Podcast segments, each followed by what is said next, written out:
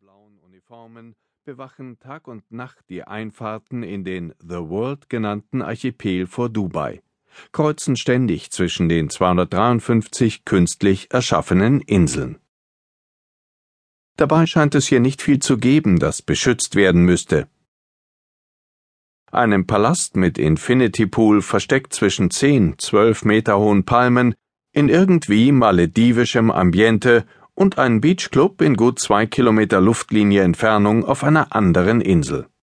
Ein paar verwaiste Container mit Baumaterial, deren Seitenwände durch die hohe Luftfeuchtigkeit und das Meersalz bereits an manchen Stellen korrodiert sind.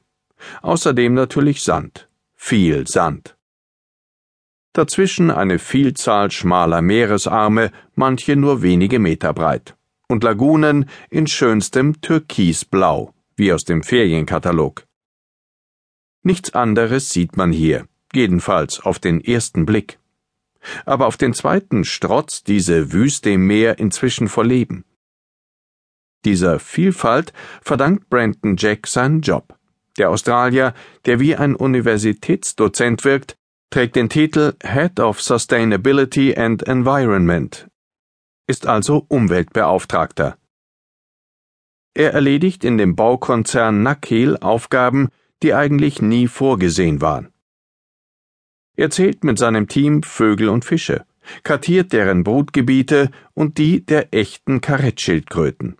Brandon arbeitet für ein Unternehmen, das seine im Meer versenkten und schon verloren geglaubten Milliarden aus der Zeit vor der Wirtschaftskrise gern wiedersehen möchte und das zwischenzeitlich mit dem Anlocken seltener Tiere mehr Erfolg hat als mit dem von Investoren.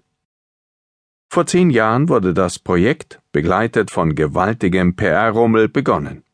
Zuerst schütteten Arbeiter von Pontonkränen aus ein künstliches Riff von 27 Kilometern Länge als Wellenbrecher auf. Dann sogen niederländische Spezialschiffe mit Vakuumrüsseln Kies und Muschelkalk vom flachen Meeresboden und spien sie ein Stück weiter im hohen Bogen wieder aus. Fünf Tonnen pro Sekunde. Insgesamt wurden 320 Millionen Kubikmeter Sand auf 34 Millionen Tonnen aus dem Hatscha-Gebirge herbeigeschaffte und zu Fundamenten drapierte Felsen gespült. Zuvor hat es nicht einmal Sandbänke gegeben, berichtet Brandon Jack. Der Golf hier ist bloß zehn bis zwölf Meter tief. Es gab auf dem Meeresboden keine Pflanzen oder Korallen, nur so etwas wie eine untermeerische Dünenlandschaft. Er muss gegen das Motorengeräusch seines Bootes anschreien. Fast überall vor der Küste Dubai sieht es so aus. Der Meeresgrund ist eine Verlängerung der Wüste ins Wasser. Die 253 Inseln, ursprünglich waren 300 vorgesehen, sind aus der Luft betrachtet so angeordnet wie die Kontinente auf einer Weltkarte. Amerika ganz im Westen, Europa, Afrika und der Nahe Osten im Zentrum, Asien im Osten und Australien irgendwo ganz unten am südöstlichen Rand. Sogar an Grönland und an die Antarktis hat man gedacht. Die einzelnen Inseln tragen den Namen des Landes, dessen ungefähre Position sie innerhalb des Gesamtarrangements einnehmen. Für die Einheimischen ist The World eine Attraktion.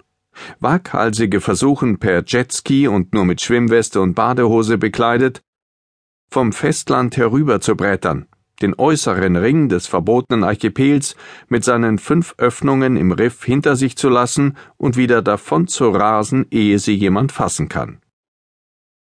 Yachteigner fragen freundlich um Einlass, werden von den Uniformierten, die der Dubai Police unterstellt sind oder der Hofgarde von Scheich Mohammed bin Rashid al Maktum angehören, aber abgewiesen.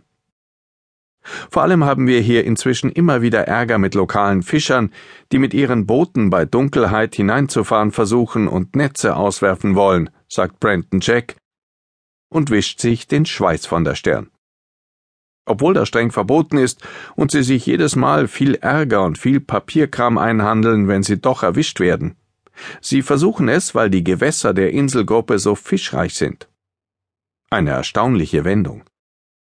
Vor einigen Jahren hieß es noch, das Ökosystem sei zerstört worden, brachial und ohne Skrupel, getrieben von Gier und Größenwahn.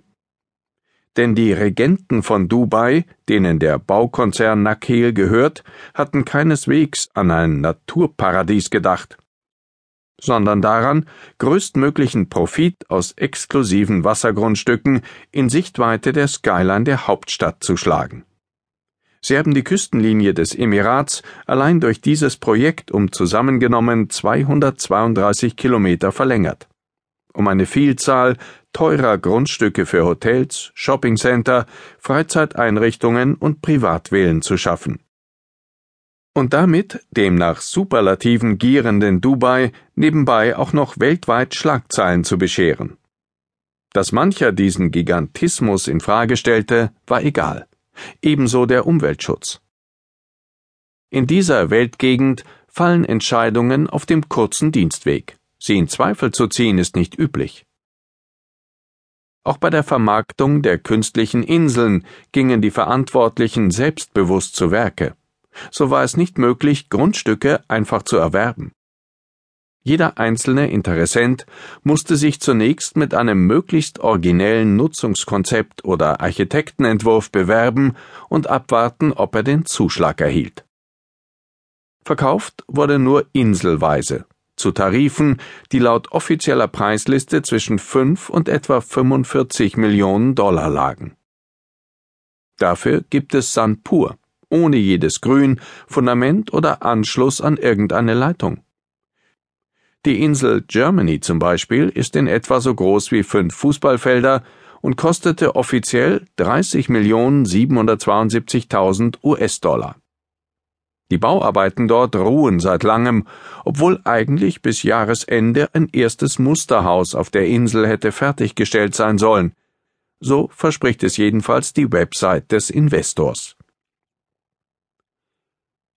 Auf The World wurde bislang fast nichts gebaut. Die Finanzkrise kam dazwischen. Weder das Strandhotel im habsburgischen Kaiserstil auf der Insel Austria, das einmal unter dem Namen Empress Sissi eröffnen soll und von dem österreichischen Immobilienmakler Josef Kleindienst